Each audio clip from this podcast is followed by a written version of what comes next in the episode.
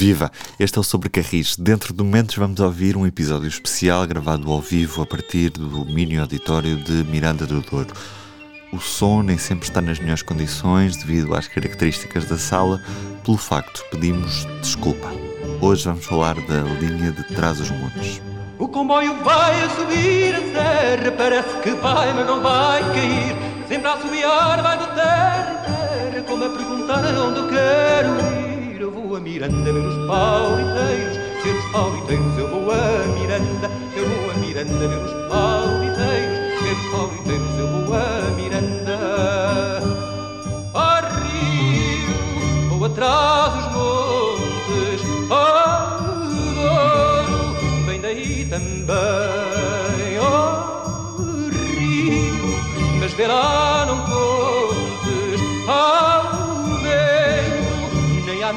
minha mãe. Eu vou a Miranda ver os pauliteiros, ver os pauliteiros. Eu vou a Miranda, eu vou a Miranda ver os pauliteiros, ver os pauliteiros. Eu vou a Miranda. Buenos dias de La Tierra de Miranda. O Sobrecarris está hoje a gravar ao vivo, onde o comboio não chega nem nunca chegou. Aqui quedou-se a 12 km, na aldeia de duas igrejas. Projetos haviam, inclusive é para ligar a Zamora, mas o dinheiro esse escasseou. Reza a lenda que o pouco que se ia gastar aqui, nesses 12 quilómetros entre duas igrejas e Miranda do Douro, acabou por ser empregue na construção de um ramal que serve hoje a cidade de Tomar. Sorte ao sul, isolamento a norte. O comboio que subia ao Sabor podia não ser o mais rápido ou até mesmo o mais confortável, mas era uma linha de progresso vista como um cordão umbilical que ligava a gente às suas necessidades mais básicas. Nunca chegou ao coração da terra de Miranda e em 1988 tudo acabou. Durou 50 anos. Do Pocinho para cima, nada resta para além das memórias das gentes e dos muitos ferroviários que foram restando como guardas do património ferroviário que aqui foi deixado a morrer de pé. Depois de anos de sonhos e riscos no mapa, traçados por entusiastas do futuro, houve alguém que meteu mãos à obra e deu aos esboços no mapa os argumentos técnicos necessários para se dizer a ferrovia não precisa de ficar à margem de trás dos montes. Esse alguém é a Associação Valdouro, que hoje recebemos num programa especial gravado ao vivo aqui no Mídia Auditório de Miranda do Douro e que ainda agora há instantes apresentou aqui o projeto que pode andar à volta dos 4 mil milhões de euros. Já lá vamos, mas para já, boas-vindas aos meus eh, camaradas no, no podcast, Carlos Cipriano e Diogo Ferreira Nunes, e um obrigado também à Presidente da Câmara de Miranda, Helena Barril, que hoje nos recebe na, na sua casa. Senhora Presidente, queria começar por si com uma pergunta sobre esta linha. Se esta linha de trás dos montes é o futuro para esta região, ou pode haver um futuro para esta região sem esta linha? Eu, como Presidente de Câmara, acredito que este território tem, tem futuro, senão também não tinha abraçado este projeto de, de, de me envolver eh, com, com entusiasmo eh, na, na Presidência de Câmara. Mas penso que o futuro ganha outra, outro horizonte, outra esperança com esta linha ferroviária. E quero agradecer imenso à, Associação Valdouro este, este projeto porque acredito efetivamente que este é o, o projeto estruturante para o Nordeste Transmontano, para todo o Norte de Portugal, mas mormente para o Nordeste Transmontano, e é do Nordeste que queremos hoje falar, e é uma mais uma mais-valia e, e seria em definitivo a porta aberta para criar uma ligação com o resto da Europa pela linha ferroviária acredito efetivamente que este é sim o momento de, de discutirmos este, este plano e acreditarmos efetivamente, porque eu acredito que efetivamente este plano é o que vai fazer a diferença e que nos vai trazer a diferença na, no futuro deste Conselho.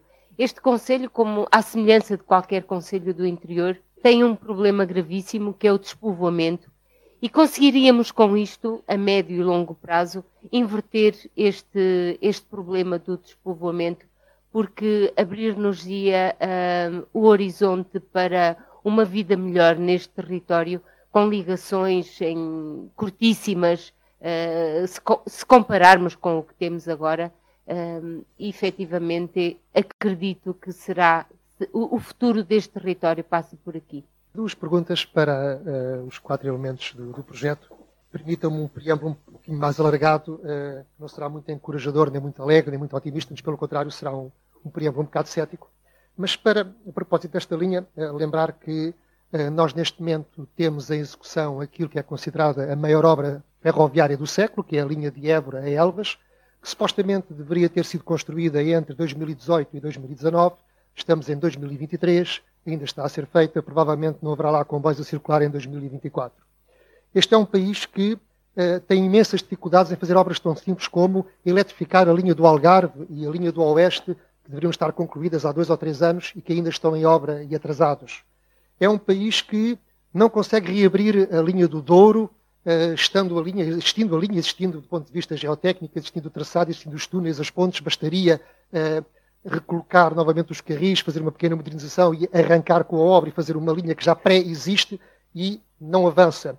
Este é um país que não consegue fazer chegar a linha de Leixões, uh, que passa muito perto do aeroporto de Sá Carneiro e que não consegue fazer a tal última milha, como falava o Presidente da Câmara de Armesinde aqui há uns meses, não consegue fazer chegar a última milha de uma linha que já existe, só mais um bocadinho para servir o aeroporto de Sá Carneiro. Nós podemos dizer que, que a culpa é da IP, que a culpa é do Governo, que a culpa é do centralismo de Lisboa.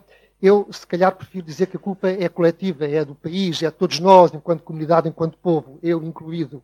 E, como tal, eh, eh, nós andamos há, há muito tempo a discutir riscos nos mapas, há décadas a discutir riscos nos mapas enquanto fechamos linhas, também não, não conseguimos uh, discutir, uh, assentar onde é que fica o novo aeroporto. E, portanto, eu perguntava-vos é, o que é que vos levou a acreditar que um projeto desta envergadura será realizado? É preciso fé, é preciso crer, é preciso crer e querer, e, portanto, por favor, desmontem-me este discurso pessimista. Esta era a minha primeira pergunta. A segunda tem a ver com o projeto propriamente dito. Como toda a gente sabe, mesmo os leigos na matéria percebem que é um trabalho extremamente minucioso. É um projeto pronto a servir, seja as autoridades públicas, se quiserem fazer esta linha, têm o projeto praticamente feito. Praticamente é chave na mão, basta validá-lo. Eu duvido que a linha de Aveiro, Viseu, Salamanca, eh, que está na IP, o projeto, tenha este grau de minúcia. Duvido, não sei, mas se tem, então a IP tem o dever de o mostrar. Mas duvido que isso exista. E também, já agora, louvar que quatro amigos engenheiros, eh, num exercício de cidadania, tenham perdido tanto tempo, tantas horas, para, querendo nisto, eh, tendo desenvolvido um projeto eh, com esta seriedade técnica. Então, a minha segunda e última pergunta, e calmo já, é: tendo em conta que efetivamente esta linha foi aceita no Plano Ferroviário Nacional, que ainda é só uma proposta, mas que mais coisa menos coisa será validado na Assembleia da República e terá forma de lei. E que essa lei contemplará efetivamente uma linha do Porto a, a Bragança, porque está definido no Plano Ferroviário Nacional. Agora, um parênteses, eu creio que só não aparece no Plano Ferroviário Nacional o seu prolongamento da Espanha porque o Governo não terá querido baralhar os espanhóis com mais um corredor para a Espanha e, portanto, exportando um debate que é interno, mas obviamente que a linha não faz sentido a morrer em Bragança isto não é um ramal para Bragança, não é um coto, tem que ser a linha de trás-os-montes e só faz sentido continuando para a Espanha. A minha pergunta é, até que ponto acham que o vosso projeto foi aceito no Plano Ferroviário Nacional pelo facto de não ser um simples risco no mapa e ser um trabalho com esta seriedade técnica? Carlos, obrigado pelas questões. A lista que o Carlos fez é muito curta, mas foi por causa do tempo. Infelizmente é demasiado curta.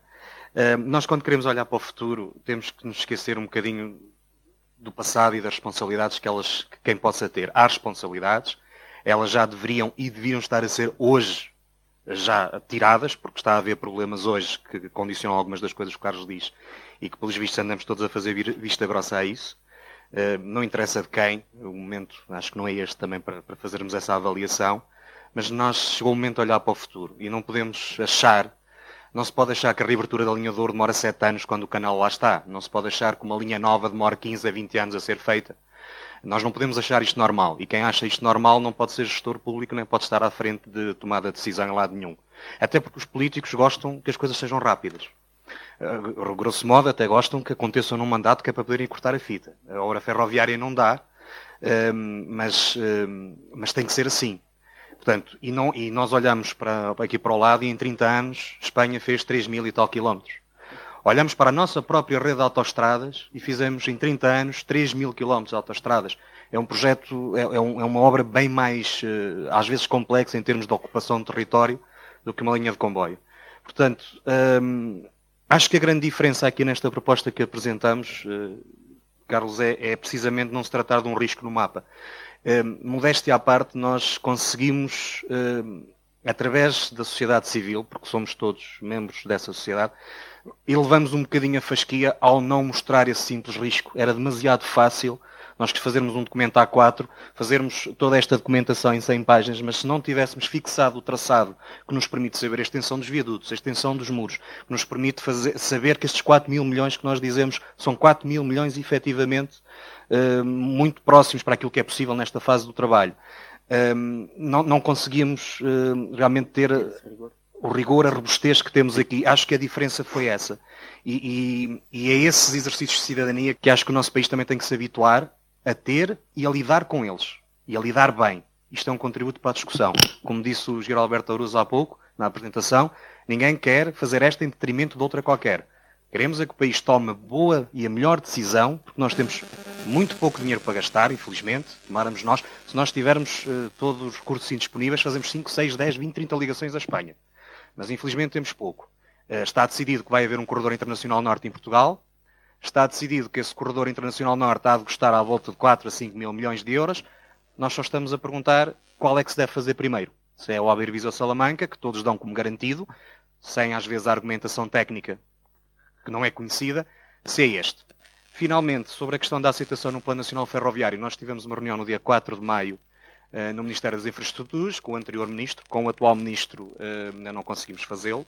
Eh, temos a convicção de que as políticas se manterão, portanto, vamos acreditar que aquilo que ficou combinado nessa reunião uh, se manterá, onde estava também o atual secretário de Estado, como a Cátia me lembrou aqui agora e muito bem. Um, ehm, efetivamente, o, o, risco que saiu lá no mapa não foi aquele que nós propusemos. Também dizer-vos que nessa reunião de 4 de maio foi deixada em primeira mão ao Ministério já a intenção de fazermos, de fazermos esta atualização com este traçado novo.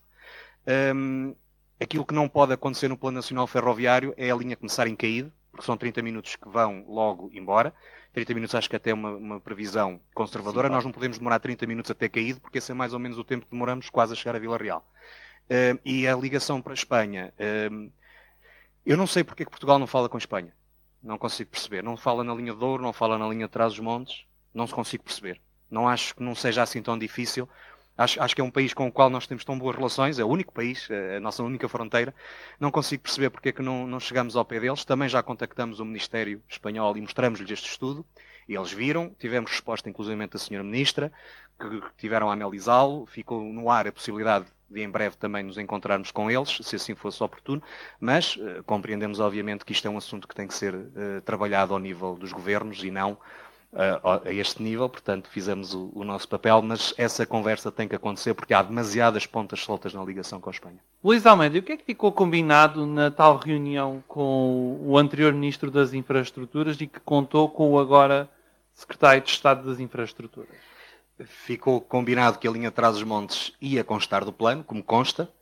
Uh, algumas reticências sobre o modelo que nós apresentamos de alta velocidade, eu não me importo muito bem como é que lhe chamem, desde que seja um tempo de viagem mais curto do que o do autocarro e que tenha velocidades. Só com o autocarro e o carro? E com o carro, carro particular, sim, com, com o modo rodoviário, até porque Trás-os-Montes está numa dependência exclusiva do transporte rodoviário que também acaba por uh, dificultar o desenvolvimento da região. Uh, portanto, se chama alta velocidade, altas prestações, chamem-lhe o que quiserem, tem que ter estes pressupostos de tempo de viagem, tem que ter estas velocidades para cumprir esses pressupostos houve alguma resistência a essa proposta, contudo não foi, obviamente, afastada, portanto foi aceito também a nossa perspectiva. A linha consta, uh, o reparo que fazemos neste momento ao plano é que não pode começar em Caíde uh, e não pode terminar em Bragança e tem que fazer a, a, a, passagem por terras de Miranda e tem que ligar a Zamora, o que te permite ganhar tempo de viagem. Gostaríamos também de abrir um pouco o painel aos restantes autores do, do estudo para ressalvarem qual é a prioridade e qual a diferença entre apostar entre uh, a linha de trás dos montes e o Aveiro Viseu Salamanca? Só há espaço para uma linha?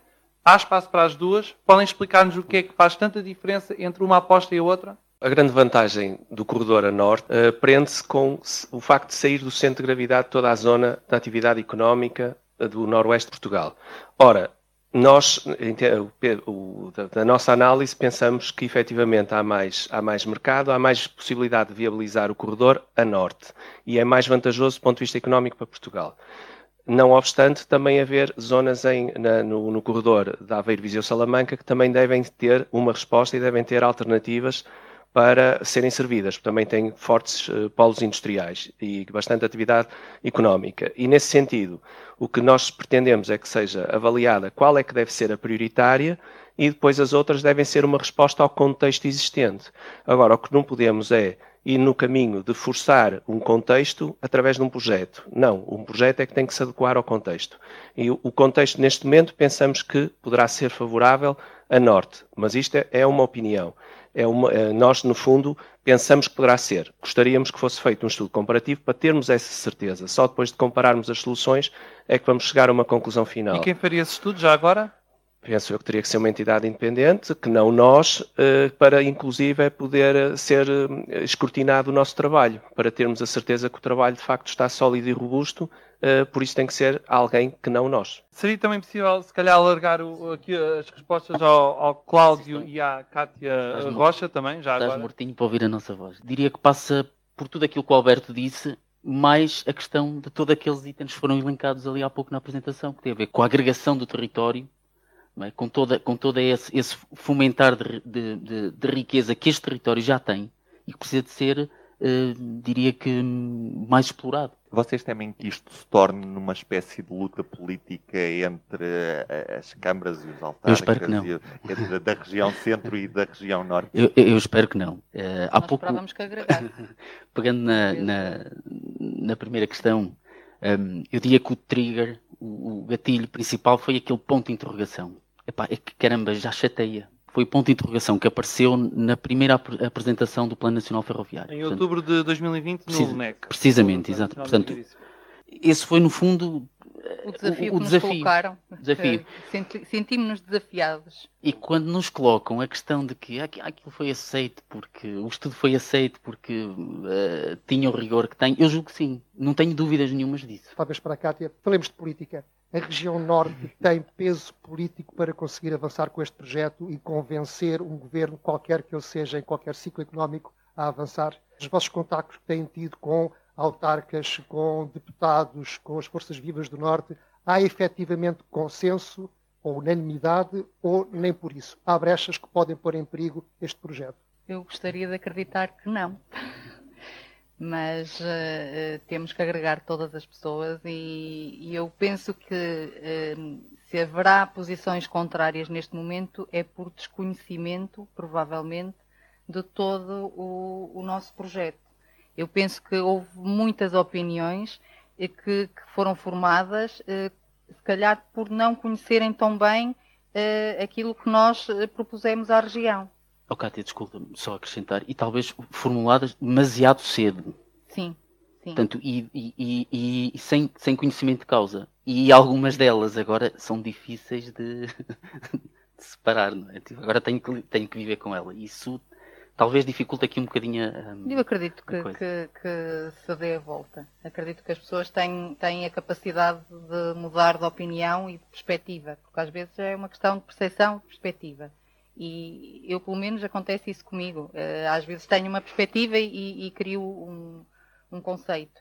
E, e, se me apresentarem bem uh, e fundamentarem bem, se calhar uh, consigo ver as coisas de outra maneira. Portanto, acredito que haja essa possibilidade. E o que é Quero que... acreditar nisso.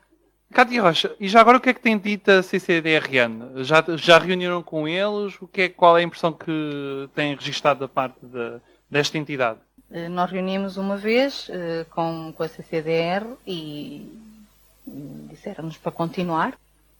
Terminamos agora o, o, período de recolha das perguntas da parte do público. Vamos passar a ler as perguntas. Uh, Ruben, primeira pergunta, por favor.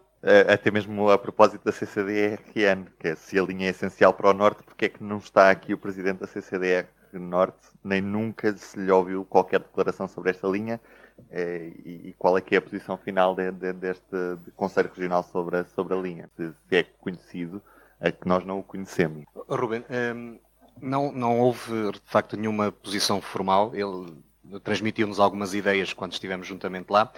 mais recentemente tivemos o interesse do novo Presidente do Conselho Regional Norte, que manifestou, precisamente na linha daquilo que a Cátia referiu há pouco, conhecer um bocadinho melhor o que é que está aqui em causa, para também poder formar uma opinião. Estamos a falar do atual Presidente da Câmara Municipal de Chaves. Uh, portanto, isso vai de encontro também àquilo que temos, uh, que a Cátia referiu, e, e lá está. É esse trabalho que continuamos a fazer junto dos autarcas e das entidades e temos-nos desdobrado nos últimos dias a fazê-lo, no sentido de explicar, as pessoas no fim podem não concordar, mas, mas pensamos que isso é importante e vamos continuar a fazê-lo a todos que entenderem, que querem saber um bocadinho melhor o que é que temos aqui. Mais uma pergunta do público. A Assembleia Municipal de Bragança não votou por unanimidade esta proposta de linha. O argumento é apresentar uma moção para que a linha venha para nós e que não vá para Aveiro-Salamanca, eu tenho sérias dúvidas relativamente a esse ponto de vista. Este som da Assembleia Municipal de Bragança não está nas melhores condições, mas tal facto deve-se ao som de origem disponibilizado na transmissão em streaming pela Câmara Municipal de Bragança. Já agora estamos a ouvir o deputado municipal da CDU. Porque, de facto, se nós virmos o estado em que está uh, a nossa região relativamente a estes meios de transporte, nós sabemos que também foram essas opções, ou seja, alguém disse aqueles têm, os outros não têm, e a gente foi ficando sem. Portanto, nós não podemos fazer a mesma coisa, não podemos chegar aqui e dizer agora é para nós e os outros não têm. Esta linha também favorece este eixo Aveiro-Viseu. Podemos dizer que, no fundo, não estamos a prejudicar esta região centro do, do país com esta linha e a região Aveiro-Viseu também vai poder ser beneficiada com a linha de alta velocidade para os montes. Desde, desde o início que, que nós olhamos sempre esta solução, não sendo uma solução a favor ou contra, ou vamos fazer esta em detrimento daquela. Não. O que nós sempre consideramos que as duas terão que ser feitas, as duas regiões terão que ser servidas, uh, entendemos é que com o investimento em curso da linha da modernização da Beira Alta, ou, ou seja, já está a ser modernizado um corredor ferroviário na Beira Alta, fará sentido certamente dar prioridade ao investimento numa região que neste momento depende exclusivamente do modo rodoviário, quer do autocarro, quer do transporte individual, e ser feito a seguir o, o desenvolvimento na mesma do corredor Aveiro-Viseu-Salamanca. O que nós entendemos é fruto dos, dos, do, das vantagens que nós identificamos na apresentação, que faz sentido considerar essa hipótese. Mas, mais uma vez, ela deve ser, um, deve ser estudada para termos a certeza naquilo que será a decisão final. E que seja com a brevidade possível para não demorar meio século, como já vai o aeroporto de Lisboa. Tem havido sucessivamente ao longo dos anos propostas de lei para acabar com as portagens no interior norte. O que é que costuma acontecer? Malta da Guarda vota a favor na A23. Malta de Vila Real vota contra. Depois vamos à 24. Vila Real vota a favor, a Guarda vota contra. Está na altura da região toda, porque isto não é uma proposta para trás os montes nem para Miranda. Para o país inteiro. No limite, um dia, quando tivermos Faro, Sevilha, se calhar é mais rápido darmos a volta por baixo. Hoje é por aqui. É bom que politicamente isto não se torne uma luta. Porque senão não vale a pena. Agora vou juntar duas perguntas num só. O Henrique Cruz pergunta se haverá capacidade de construção de uma linha desta dimensão e qual é que é o horizonte de, de construção. Seria, se, seria possível completar esta obra no espaço de uma década e se esta proposta pode fazer justiça ao Nordeste ao longo, que ao longo destes anos uh, tem sido abandonado pelo Governo Central e aqui achamos que estamos todos de, de acordo neste, neste aspecto. Capacidade há há massa crítica suficientemente capaz. Pode não haver vontade, as capacidades. Tem que haver vontade. Eu acho que o problema está, está, está mais aí do que noutra coisa. Acho que, que, pelo menos nesta fase, e aproveitando a questão dos fundos e todo esse dinheiro que, que, que já chegou e que está para vir, para pelo menos um, começar a preparar os estudos. Portanto, isto é só, é, é, só um estudo, portanto, a partir daqui é, tá, é uma base muito boa, mas, mas é preciso avançar mais e esses estudos custam dinheiro quer dizer, batemos sempre no mesmo, na, na vontade uh, uh, e, na, e, e, e, na, total inércia de, de, de, coisas, porque vou pegando mais uma vez nas palavras iniciais do Carlos, quer dizer, está tudo parado. Como é que a gente pode acreditar que, que, é? que se vai fazer alguma coisa se, se, se, o que está previsto fazer já há muitos anos ainda está por fazer? E assim terminamos o debate, já estamos assim para lá da hora. Muito obrigado pela presença da Associação Valdor, obrigado também por, por, este, por este bocadinho. À Presidente da Câmara também foi um prazer ter ouvido neste sobre Carris. Eu sou o Ruben Martins, comigo, como sempre, Carlos Cipriano e Diogo Nunes. podem ouvir o podcast sempre na- nas plataformas habituais de podcast. É só procurarem por Sobre Carris. Estaremos cá muito brevemente para mais episódios. Obrigado a todos. O comboio que vai, vai chegar na hora. Parece que quer, mas não quer parar. Sempre quero ver se vai ter demora. De por onde der, quero lá chegar. Eu vou a Miranda ver os pauliteiros. Ver os pauliteiros, eu vou a Miranda. Eu vou a Miranda ver os pauliteiros. Ver os pauliteiros, eu vou a Miranda.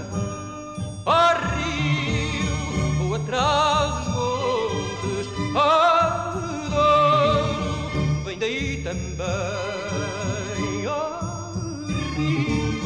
mas verá não conta o vento, nem à minha mãe. Eu vou a Miranda ver os pauliteiros. Ver os pauliteiros, eu vou a Miranda. Eu vou a Miranda ver os pauliteiros. Ver os pauliteiros, eu vou a Miranda.